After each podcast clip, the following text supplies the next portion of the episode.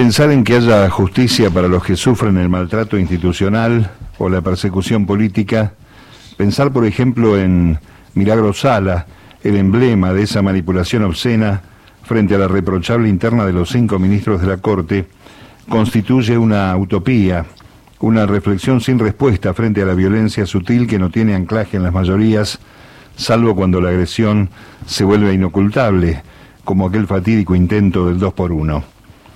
La pandemia parece haber anestesiado junto con parte de la memoria a esos movimientos de los espacios militantes, partidarios y hasta de los sueltos que coincidíamos en las marchas por derechos y contra los abusos del poder real representado en la gestión devastadora del macrismo. La cautela, lógica por la crisis sanitaria del gobierno que desplazó al modelo neoliberal en el 19, tendría que dar paso al retorno de las calles, inspirar, por ejemplo, en la inmediata fecha que dejó de ser patrimonio del peronismo, para convertirse en el símbolo de las reivindicaciones populares el 17 de octubre. Memorias de la aplicación plena de la justicia social que a pesar del paso del tiempo se mantiene en los pibes de entonces que le damos esa percepción del estado de bienestar con números equitativos.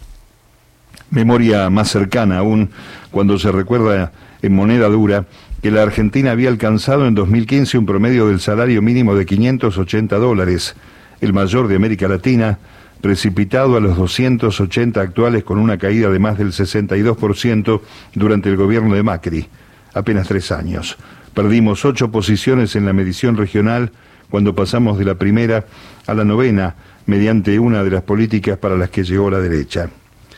A la inseguridad jurídica que derrama desde los impresentables jueces de la Corte las elecciones de noviembre sin acuerdos centrales en los temas ineludibles de la democracia agregarán la fuerza de certezas políticas sin mayorías definidas, legislar en favor de las demandas populares se va a convertir en una batalla interminable.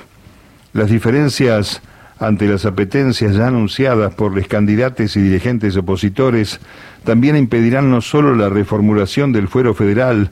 o peor, la democratización de la justicia, también habrán impedido el juicio político a los magistrados y desde luego la posibilidad de reformular la conformación de la Corte Suprema para agregar algo de calidad institucional a los cinco latinos de la injusticia. Es el juego que le conviene a Juntos por el Vuelto que se siente cerca de repetir en las generales el resultado de las PASO, aunque deba apelar por las dudas a la mentira del fraude y al uso infumable de los medios de comunicación partidarios. Los malabares para salvaguardar a los candidatos y al propio Macri alcanzan niveles del absurdo ficcional en La Nación más Macri, esa suerte de clínica de autoayuda para gorilas que presenta 24 horas de reality televisivo y catarsis. Pero la multiplicación de bocas de expendio puede encalar hondo en la traza de la desinformación por ocultamiento o falsedad informativa y la instalación de temas de agenda en la que la otra información cae con notable inocencia al responder o desmentir lo que en la mayoría de los casos solamente ayuda a multiplicar o sostener en el tiempo la mentira organizada. Cualquiera sea el resultado electoral, los recursos del fraude, vacío de poder, debilidad del gobierno y divorcio en el frente de todos van calentando los motores del arco opositor. Pensar en las calles, después de ver el regreso a las canchas, a pesar que desde el 2013 falta el duelo de voces en las tribunas, resulta esperanzador. Volver de a poco a los abrazos entre orgánicos e inorgánicos aparece como la pila que falta para la reconstrucción del espacio popular por antonomasia. Por eso, y tal vez para tener el esquema completo de dosis participativa y aceitar la movilización después del encierro, el mismo domingo 17 y el lunes 18 parece que volveremos a las calles por los derechos, la inclusión y la democracia, vacunades y más cerca de salir adelante, que es lo que quiere la mayoría. No se trata de revertir una elección adversa, aunque esa sea una de las ideas convocantes. Corresponde a las mayorías populares la expresión y la marca de los sucesos que reiteradamente dejaron el sentir y las demandas, los temas que orientan el rumbo, esa radiografía real que excede el relato mediático y lo desborda para desbaratar el engaño y la manipulación. Mi amigo Pancho Muñoz recuerda octubre como un mes de quilomberos. No está lejos de otro argentino notable cuando le reclama desde Roma a los jóvenes que hagan lío,